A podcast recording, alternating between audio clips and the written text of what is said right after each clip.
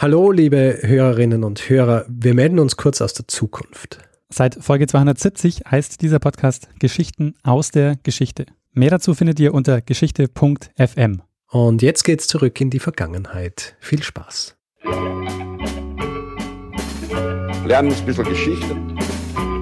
Lernen ein bisschen Geschichte, dann werden Sie sehen, Herr Reporter, wie das sich damals entwickelt hat. Wie das sich damals entwickelt hat.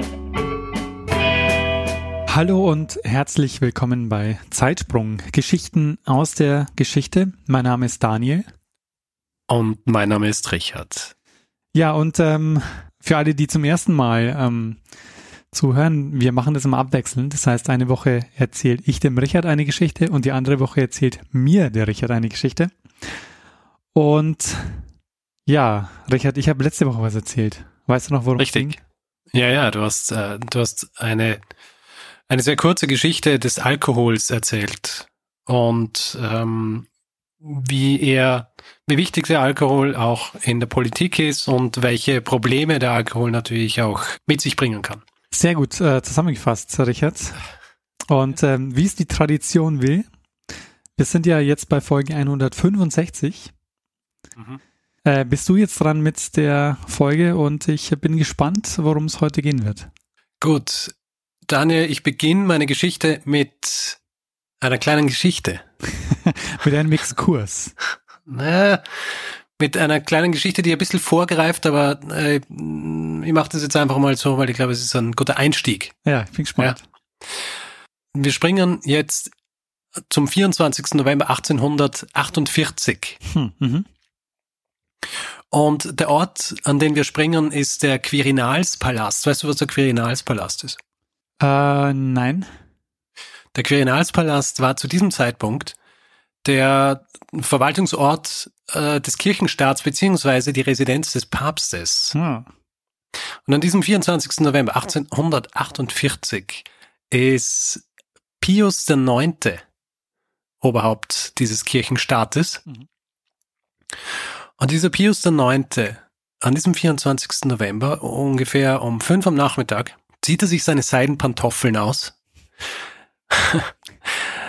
legt seine rote, seine rote Kappe, seine Papstkappe ab, sein Zucchetto, wie man das auch genannt hat, kleidet sich in eine schwarze Soutane und einen breitkrempigen Hut, was so das Outfit eigentlich der Landpfarrer ist zu dieser Zeit. Und einige Zeit später verlässt er dann in diesem Outfit über, über eine interne Treppe in diesem Zimmer den Quirinalspalast, schleicht sich durch den Hof dieses Quirinalspalasts und steigt in eine Kutsche, die dort auf ihn wartet, und fährt mit dieser Kutsche aus dem Hof weg, vorbei an der Bürgerwache und entschwindet so dem Quirinalspalast und auch Rom. Und ward nie wieder gesehen. Ward wieder gesehen, aber flüchtet aus seinem eigenen Palast. Mhm.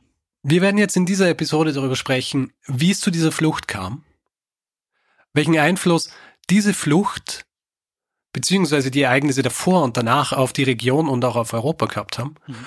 Und wir werden im Zuge dieser Geschichte auch Zeuge der Geschicke erstens einer neu gegründeten Republik, dann einer seit über tausend Jahren bestehenden Theokratie und eines neugeborenen Königreichs. Das ist ein mega Teaser, den du da heute machst, Richard. Ich bin noch lang genug vorbereitet. Ja? Aber von Anfang an, ja. ja, du hast wahrscheinlich gehört, dass ich vorhin vom Kirchenstaat gesprochen habe. Mhm. Weißt du, was der Kirchenstaat ist? Also der Vatikan. Ja, heutzutage äh, kennt man quasi den Vatikan als den Kirchenstaat. Aber was war der Kirchenstaat im Jahr 1848? Hm, gute Frage. Gute Frage, ich erklär's einfach. Mhm. Also ursprünglich ist der Kirchenstaat das weltlich-politische Herrschaftsgebiet des Papstes gewesen und ist ursprünglich entstanden aus den Ländereien des Bischofs von Rom und zwar sehr früh schon durch die pipinische Schenkung. Mhm. Die sagt, Und pipinische Schenkung kannst du dir vorstellen, wo wir uns da ungefähr befinden, zeitmäßig. ja, bei den Karolingern, ne? Richtig. Ähm, pipinische Schenkung ist das Jahr 756. Und interessanterweise, weil ich ja gern Querverweise mache zu Episoden, bin ich jetzt in dieser glücklichen Position, dass ich einmal auf die allererste Episode hinweisen kann, die wir gemacht haben. Deine allererste Episode? Die, die allererste Episode. Drei Könige und ein Trinkbecher. Ah. In, in dieser Episode geht es nämlich um einen Langobarden, Alboin. Erinnerst du dich noch vage daran wahrscheinlich?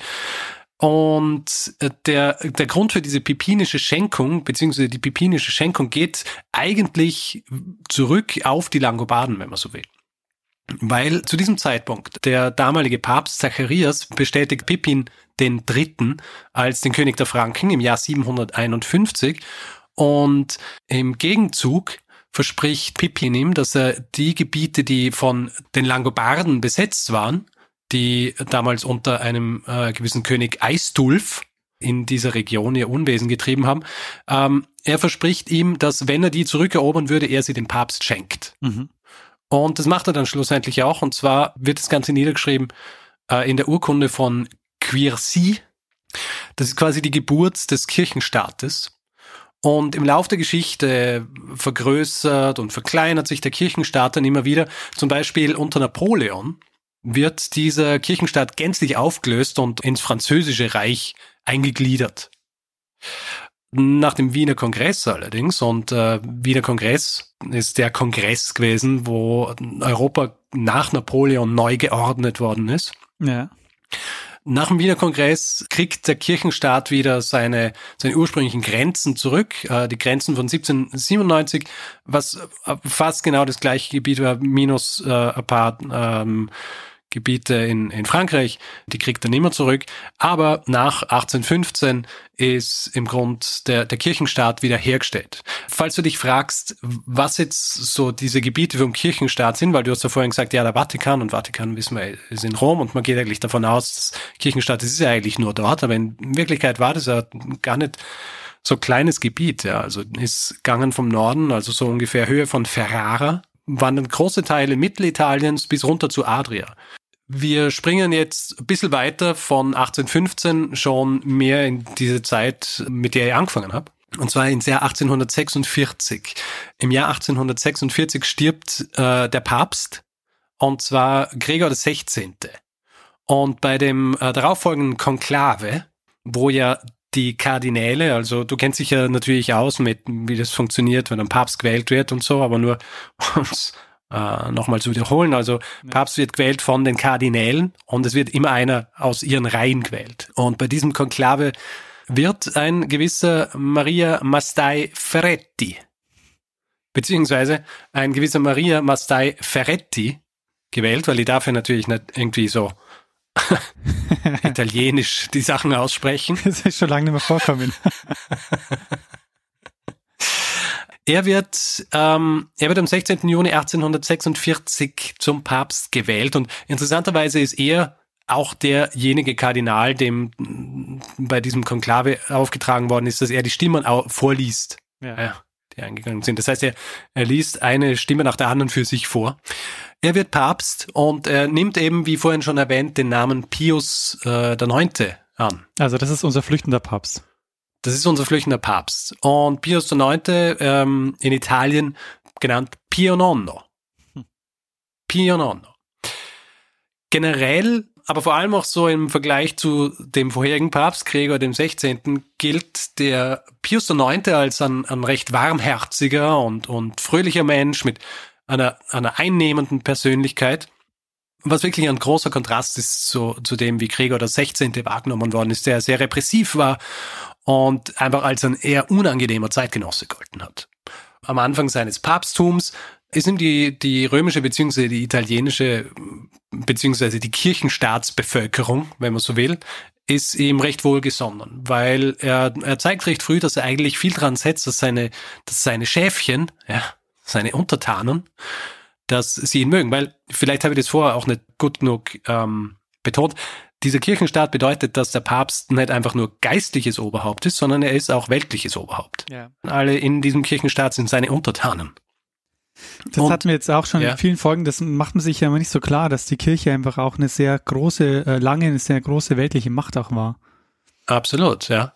Und eben in diesem Fall auch, und ähm, Äh, ich glaube, das ist vielen auch nicht so bewusst, was für ein großes Gebiet wie lang eigentlich unter der Kontrolle der katholischen Kirche gestanden ist. Mhm. also wirklich riesige Teile von Italien sind unter der Kontrolle von ähm, äh, vom Papst gestanden. Auf jeden Fall, äh, Pius IX. macht sich dran, ein bisschen den, äh, den Staat zu reformieren. Gregor der, äh, der 16. zum Beispiel, als er zum Papst gewählt wird, das erste, was er macht, oder eine der ersten Sachen, die er macht, ist, äh, dass er im Jahr 1831 mit einem Akt der Unterdrückung beginnt, ja, indem er mit Hilfe österreichischer Truppen den Aufstand der Carbonari niederschlagen lässt. Ja, wieso lachst du? Weil du beim letzten Mal Carbonara gemacht hast. Äh, die Carbonari, ja, sind keine, ähm, sind keine Nudeln, sondern sie sind äh, ein liberaler Geheimbund. Ah, Ähnlich mhm. den Freimaurern eigentlich. Mhm. Der Grundgedanke eine, eine Einigung Italiens war.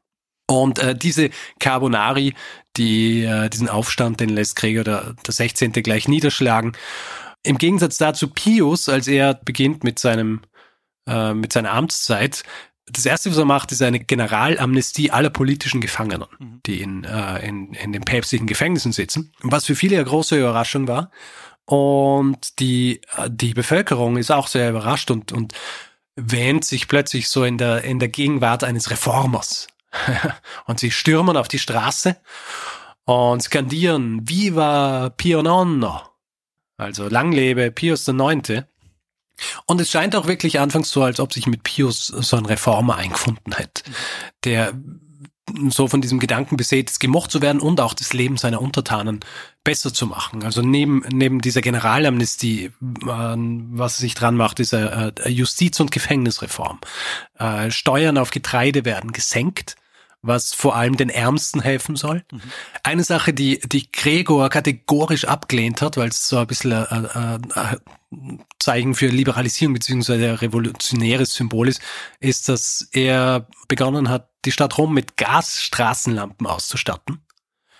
Außerdem auch äh, beschlossen hat, dass endlich Eisenbahnlinien gelegt werden sollen. Hm.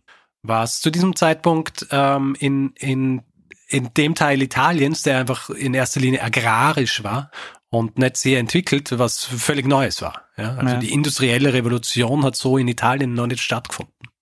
Die Pressefreiheit, also Pressefreiheit hat es keine gegeben, aber die Zensur wird gelockert. Mhm. Äh, du darfst nicht vergessen, wir sind hier in einem ähm, Zeit, wo im Grunde ganz Europa beherrscht wird vom, vom, vom Metternichschen System. Ja. Also sowas wie Pressefreiheit hat es eigentlich nicht gegeben, vor allem nicht in so einem theokratischen System wie, wie dem Kirchenstaat. Aber die Zensur wird gelockert und es ist auch so, dass ja vor allem in den höheren Ämtern, die Ämter sind immer besetzt worden von Mitgliedern des Klerus. Mhm. Jetzt werden auch säkulare Menschen eingesetzt in administrative und auch, auch beratende beziehungsweise gesetzgebende Positionen. Und außerdem, was auch neu wird, es wird eine Bürgerwache eingesetzt, die bezahlt wird von den Steuern der Römer. Pius macht sich also an diese, an diese ganzen Reformen, aber er, er hat ein Problem.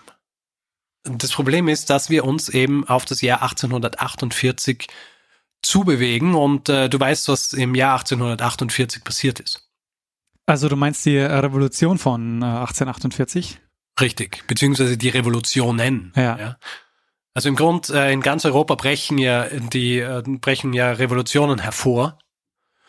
Und auch im Jahr 1846, als Pius den Papstthron besteigt, gibt schon welche davon, also vor allem Hungeraufstände, also in Polen äh, Krakauer Aufstand, wo sich dann Bauern gegen die Gutsherren auflehnen und in, in, in, in Deutschland und Frankreich gibt es eben Hungeraufstände äh, vorgerufen durch, durch Missernten. Und auch in der Schweiz gibt's äh, den Sonderbundskrieg, mhm. der auch quasi Resultat äh, konfessioneller und politischer Spannungen war und dann schlussendlich in der Gründung des Schweizer Bundesstaats endet. Äh, wo auch die, die konservativen katholischen Gruppierungen eigentlich verlieren. Und auch in Frankreich und Deutschland wird in diesen Jahren ja auf liberale Reformen gepocht, bis dann schließlich im Jahr 1848, man will fast sagen, ganz Europa brennt. Und eben nicht nur in diesen Staaten, wo die industrielle Revolution schon passiert ist, sondern auch in solchen Gebieten wie, wie in Italien. Mhm. Und der Papst wird jetzt plötzlich eigentlich gegen seinen, seinen Willen auch zu so ein bisschen am Symbol äh, der, der Liberalisierung. Spezifisch zu einem Symbol eigentlich der italienischen Vereinigung, dem, vielleicht kennst du den Begriff, dem äh, Risorgimento. Ja. Was äh, deutsch äh, die Wiederentstehung bedeutet. Und diese Begeisterung für Pius und seine, seinen Reformwillen sorgt dann dafür, dass die Leute, wenn sie auf die Straße gehen, nicht nur rufen Viva Pio Nonno, sondern sie rufen dann auch übersetzt, lang lebe Pius IX., König von Italien. Ah. Ja. Vielleicht kurz, weil ich das Risorgimento angesprochen habe, nur um das äh, ein bisschen zu verorten, damit es auch jeder weiß. Also Risorgimento ist eigentlich dieses Vereinigungsbestreben in Italien gewesen, das jetzt philosophisch gesehen schon im Fahrwasser der französischen Revolution schwimmt und nach dem, dem Wirken Napoleons in Italien, aber recht spezifisch dann eben ab 1815, wo dann nationalistische und republikanische Gruppen auf eine Vereinigung drängen, beziehungsweise versuchen, eine Vereinigung der italienischen Gebiete voranzutreiben, wie zum Beispiel die äh, vorhin erwähnten Carbonari. Die haben nicht immer dasselbe Ziel, also manche wollen eine konstitutionelle, konstitutionelle Monarchie, andere denken eher an sowas wie eine demokratische Republik, aber der Grundgedanke ist der, dass, dass eigentlich Italien vereint werden soll. Mhm. Was all diese Bewegungen aber gemein haben, ist, dass sie sich vor allem gegen die Herrschaft der Habsburger und auch der Franzosen richten. Mhm. Also die, die Habsburger, die in der Lombardei und Venedig so mächtig sind und auch die Beschützer des Kirchenstaats sind. Das österreichische Heer hat dem Kirchenstaat schon öfter aus der Patsche geholfen, was für sie natürlich auch wichtig ist, weil sie Österreich sieht sich in Italien legitimiert durch den Papst. Der Papst ist dadurch natürlich äh, so ein bisschen im Zwiespalt. Also einerseits werden diese Rufe immer expliziter, also König von Italien und teilweise dann auch so Tod den Österreichern, schreien die Leute auf der Straße. Und das beunruhigt nicht nur Pius, sondern es beunruhigt natürlich auch die Österreicher. Hm. Ja, die das natürlich mitkriegen. Und äh, ihm wird immer klarer, dass er sich hier äh, eigentlich ein bisschen so in der, Zwick, in der, in der Zwickmühle befindet. Also einerseits ist sein, sein Wille, dass er reformieren will. Andererseits ist natürlich auch so, dass der Kirchenstaat in seiner Essenz einfach eine Theokratie ist. Das heißt, es gibt nur einen gewissen Grad, wie weit er gehen kann, um dieses ganze Ding zu reformieren, bevor es einfach nicht mehr äh, richtig funktionieren kann. Also mit ihm als, als dieses unfehlbare Oberhaupt etc. Was, was kann er von seiner Macht noch mit säkularen Mitgliedern der Gesellschaft teilen? Die Rufe nach dem Rauswurf der Österreicher in Italien werden währenddessen aber immer lauter. Diese Rufe der Bevölkerung nach dem Rauswurf der Österreicher, vor allem eben auch mit Hilfe der päpstlichen Truppen, dann kann er nicht nachgehen, weil er eben in der Region auch angewiesen ist auf die Unterstützung der Österreicher. Es schlagen also, wenn wir das hier jetzt literarisch sagen wollen, zwei Herzen, ach, in seiner Brust. Ja? ja.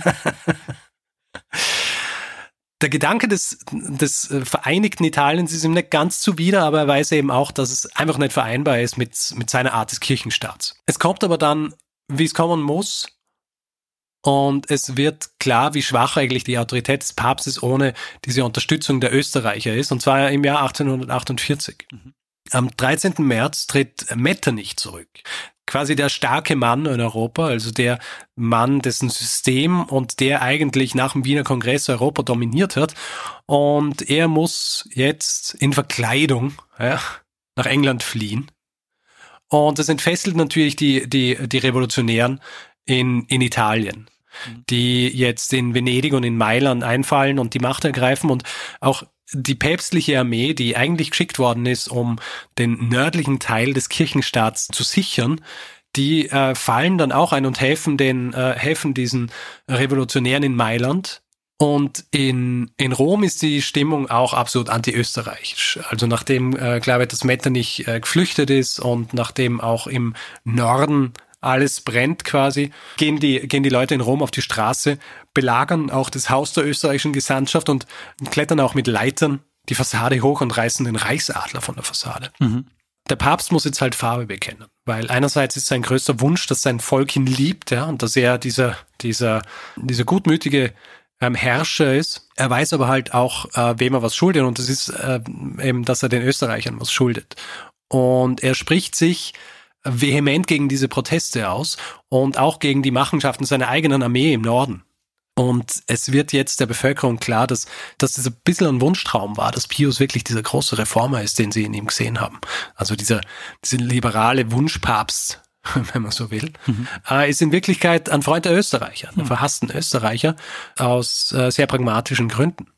Und jetzt macht Pius auch sein Kabinett Probleme. Er hat nämlich ein Kabinett eingerichtet als Zugeständnis zur Liberalität für die Republikaner, wenn man so will. Für ihn war dieses Kabinett aber mehr so ein Lippenbekenntnis. Für ihn hat es bedeutet, er kann Minister einsetzen, aber die haben nur beratende Tätigkeit. Mhm.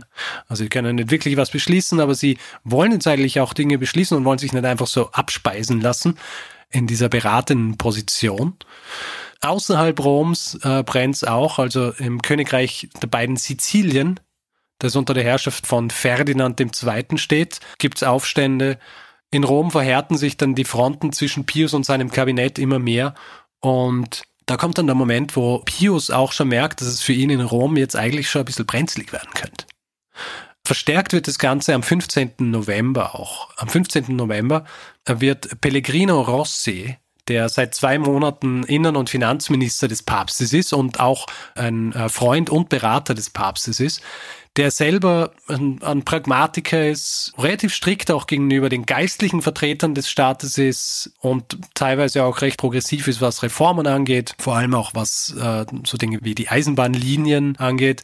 Dieser Pellegrino Rossi wird kurz bevor er Rede vor diesem Kabinett halten soll, von einem Attentäter auf dem Weg dorthin erstochen.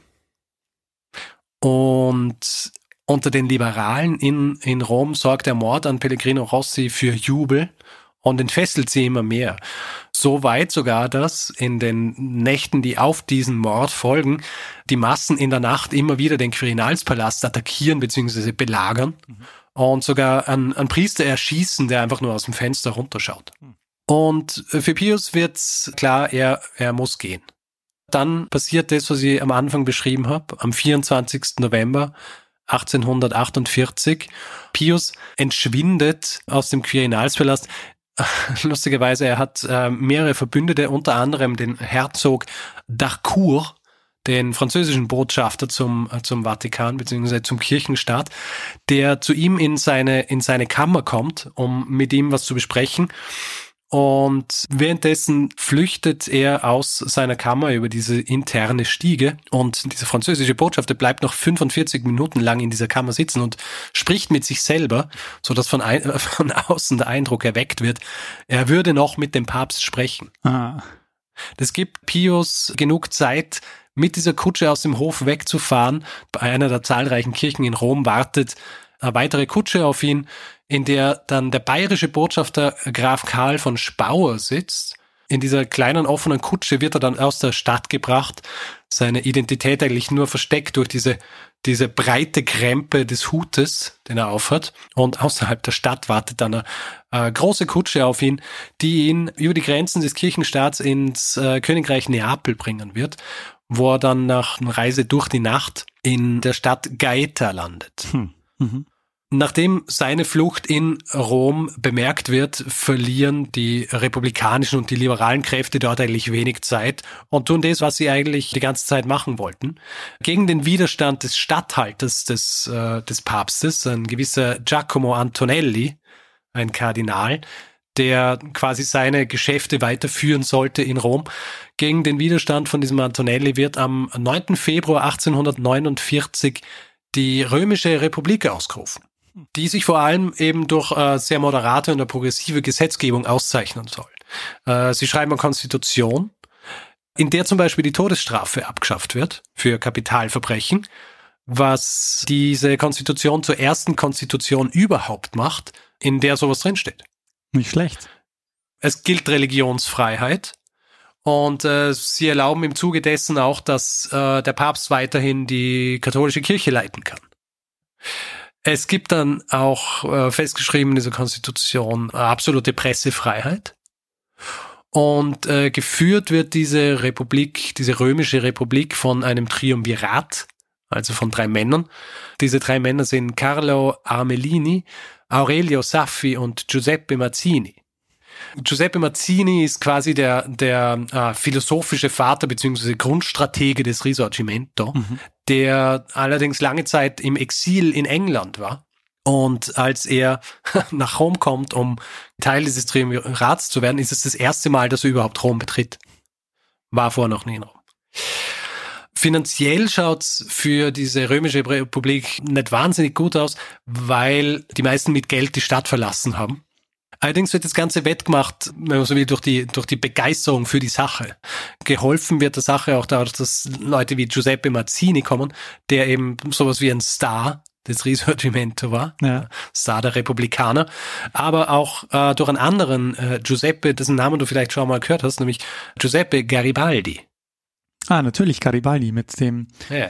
Weg der 100, der Weg der 1000, irgend sowas, ne? 1000, ja, genau. Ja. Und dieser Garibaldi selber ist ja jemand, über den man wahrscheinlich ein oder zwei Zeitsprünge machen könnte.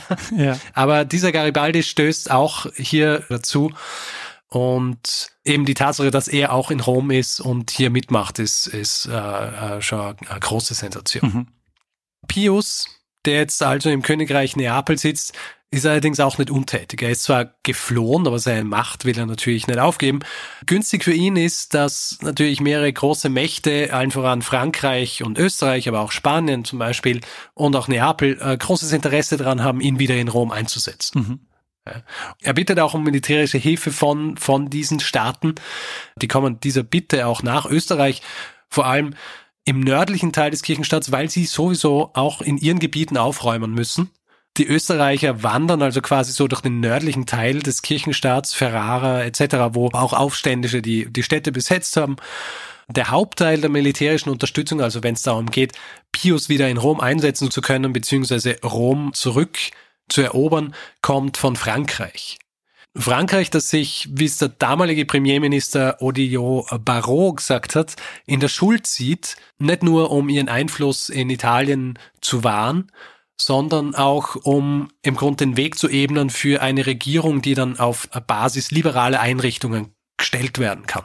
Sie gehen davon aus, dass wenn sie den Papst in Rom wieder einsetzen, indem sie Rom für ihn zurückzugewinnen, dass der Papst äh, dann entsprechende Zugeständnisse machen wird, um so diesen Wandel zu ermöglichen, der ja nach 1848 in, in vielen Staaten in, Europas, äh, in Europa tatsächlich passiert ist. Mhm.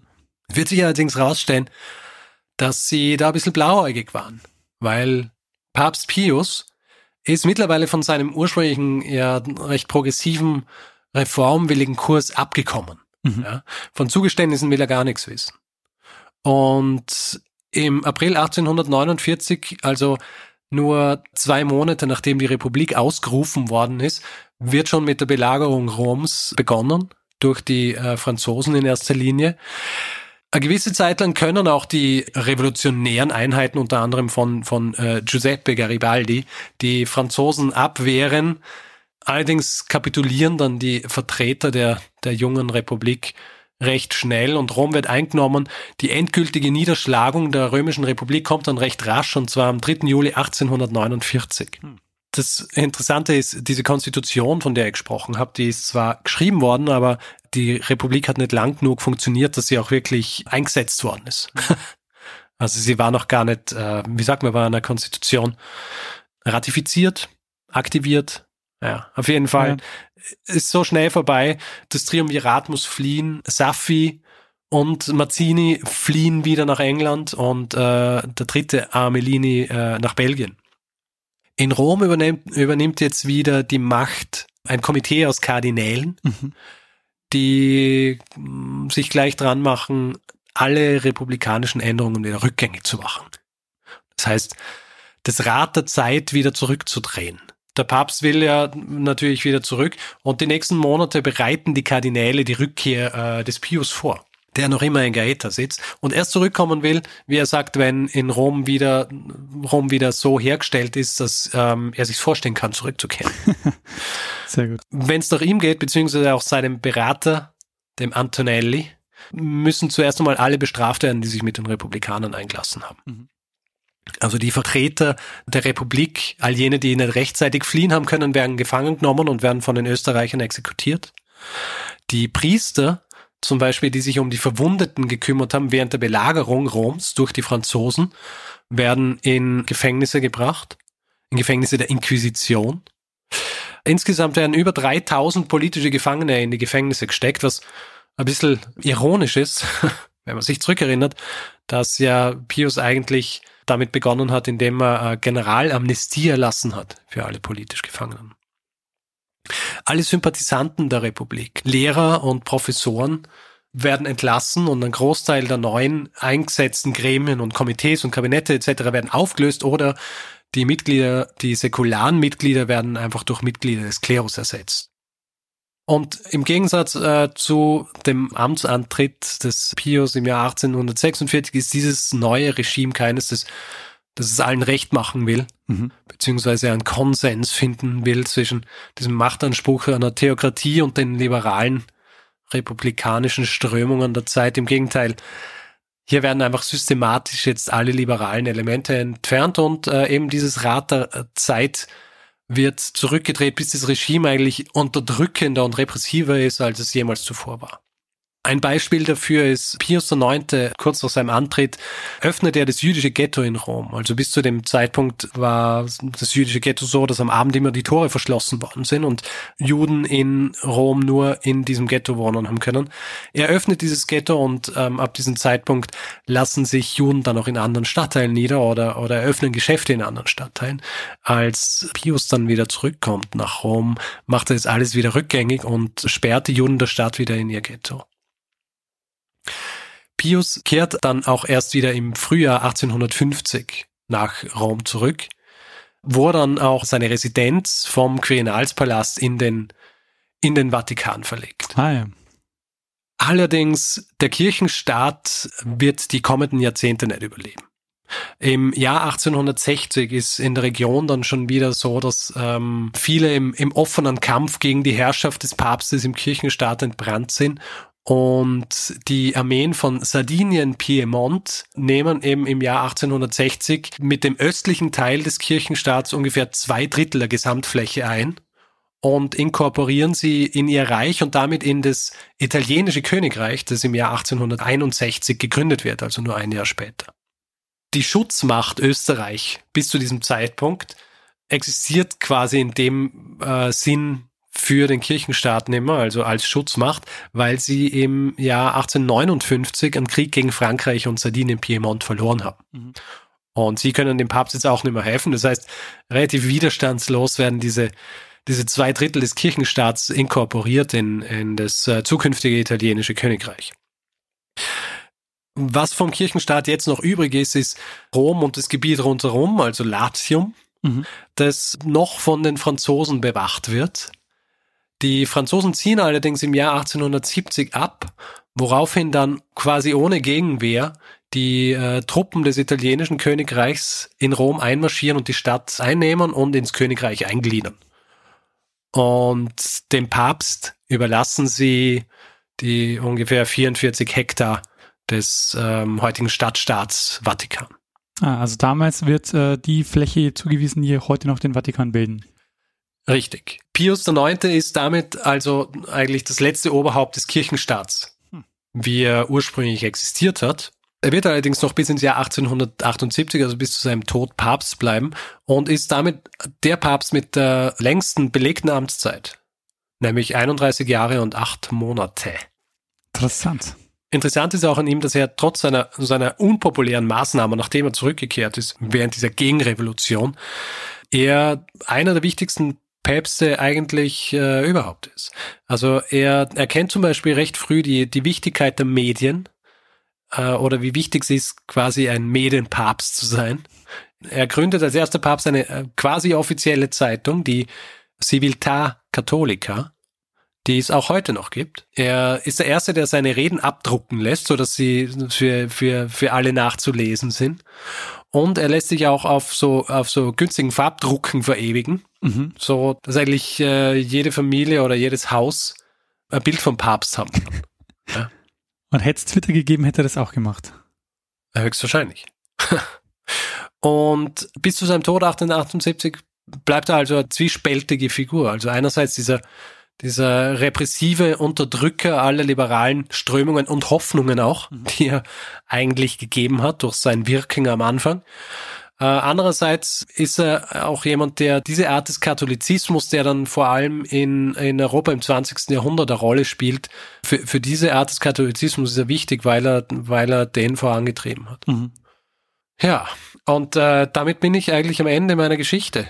Äh, sehr spannend, Richard. Also die Geschichte des äh, Kirchenstaates, beziehungsweise wie der Kirchenstaat äh, zum Vatikan wurde.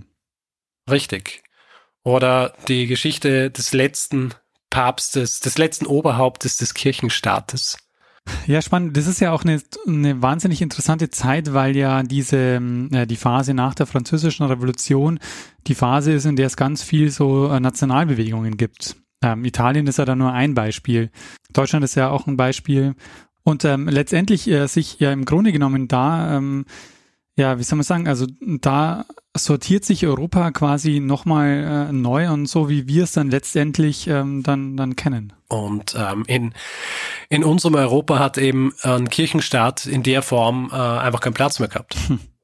ja. Ja, es äh, wirkt auch wahnsinnig, also ähm, wie wir vorhin auch schon gesagt haben, dass, dass die Kirche überhaupt so eine große weltliche Macht war, ist auch aus heutiger Sicht äh, kaum mehr vorstellbar. Ja, auch wirklich so, so dezidiert. Ich meine, äh, interessant dabei ist natürlich, dass zwar diese Macht da war, aber dass die Macht unterstützt werden hat müssen von, von anderen Staaten. Ja. Also ähm, der Papst hat natürlich die geistliche Legitimierung gehabt und äh, hat auch die weltliche Legitimierung gehabt, die aber nicht, die aber nur von einem schwachen päpstlichen Heer unterstützt worden ist und wirklich immer darauf angewiesen war, dass Österreich ihm hier unter die Arme greift, ja, beziehungsweise die Habsburger. Ich habe es einfach sehr spannend gefunden, dass man das so gut an einer Figur wie, wie Pius dem, dem Neunten festmachen kann. Ja? Also so, der so ein bisschen Dreh- und Angelpunkt zu dieser Zeit war, wenn es so um diese Entwicklungen in der Region geht. Ja, der auch ähm, ja dann beides mitbekommen hat. Also der dann auch in dieser langen Phase auch so so so viel ähm, Wandel dann quasi miterlebt hat. Hm.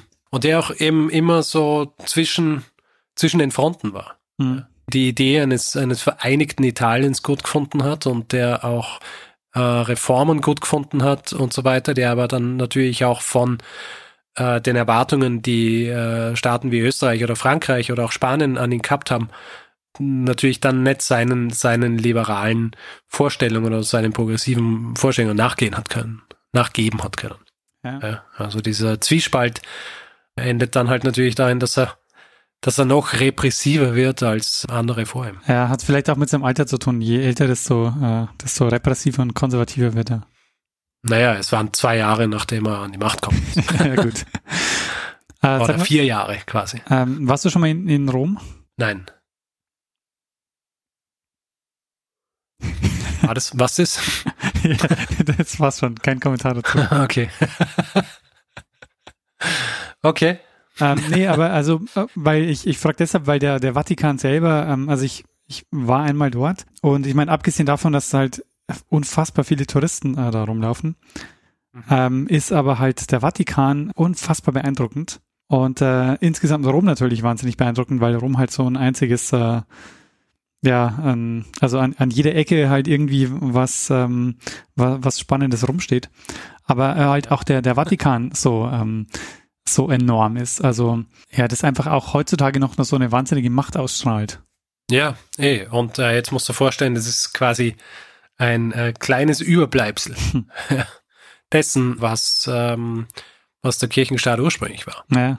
Und äh, dass sich das auch die, äh, ja, die, die Stadt nie einverleibt hat. Also man hätte man ja auch sagen können, äh, in irgendeiner Phase, wenn es dann mal zu einer Revolution kommt, dass man die Ja. Kirche entmachtet und äh, sich das Ganze mal schnappt. Mm, Ja, ich glaube, das hat ja auch einige Zeit gedauert, bis er den Vatikan so gekriegt hat, bis es eine Lösung gegeben hat für, für das Papstproblem. Mhm.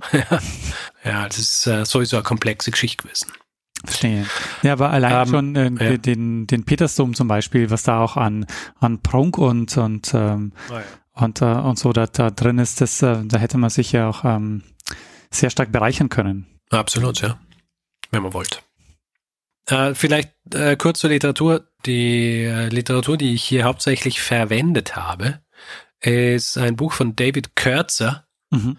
und es heißt äh, The Pope Who Would Be King. und ist im März 2018 rausgekommen. Ah, sehr aktuell. Also sehr aktuell. Ja. Ja, ähm, sehr spannende Folge, Richard. Danke.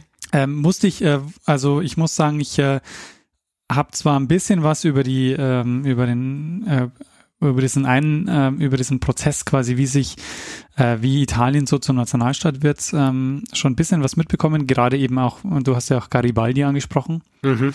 Aber was da sozusagen noch so an, an vielen äh, Geschichten passiert, ähm, war mir nicht so Mhm. klar. Also zum Beispiel auch diese römische, ähm, die, das, die römische Republik zum Beispiel kannte ich überhaupt nicht.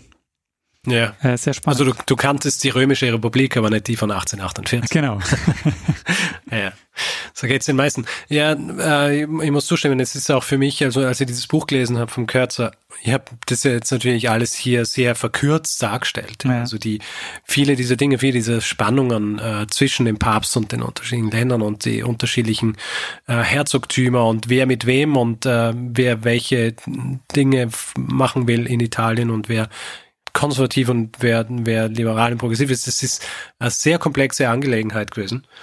Und äh, es lohnt sich auf jeden Fall, dieses Buch zu lesen. Also da lernt man auch sehr viel mehr als das, was ich jetzt hier erzählt habe. Und auch wirklich so über die, über die, die Details äh, dieser Zeit und auch dieses Wirkens von äh, Pius dem Neunten. Sehr gut. Äh, dann wird das hoffentlich in den Shownotes ähm, verlinkt.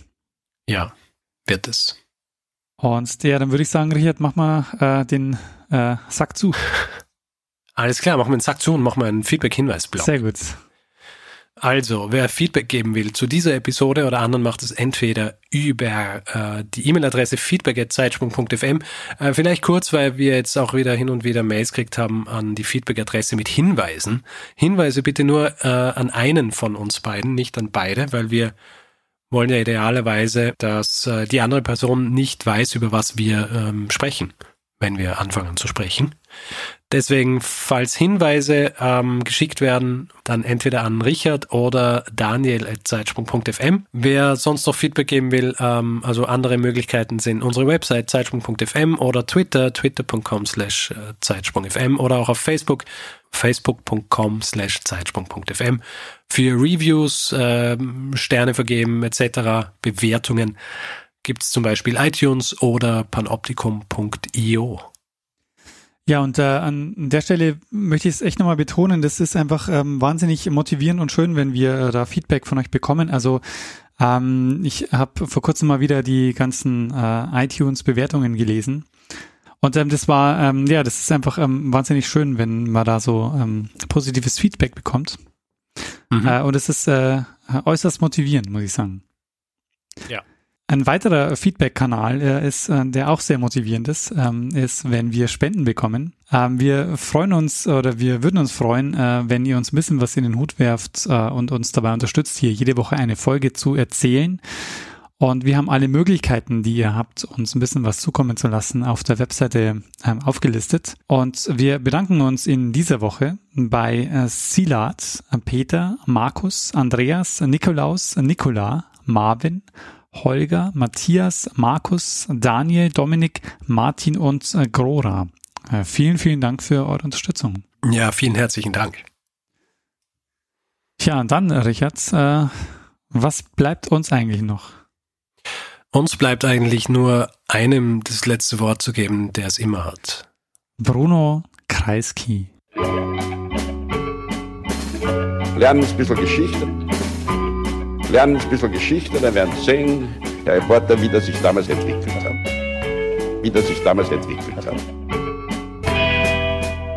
Ja, und wir sind zwei Historiker und wir erzählen jede Woche eine Geschichte aus der Geschichte. Und wir tun das immer abwechselnd. Das heißt, eine Woche erzählt mir Richard eine Geschichte, die andere Woche erzählt, äh, die andere Woche erzählt mir Richard eine Geschichte. Nee, warte mal. Andersrum. Ähm, wir machen es mal abwechselnd. Äh, das heißt, eine Woche erzähle ich dem Richard eine Geschichte, die andere Woche erzählt mir Richard, ein, äh, mir Richard eine Geschichte. So ist es. Warte, ich sag's nochmal.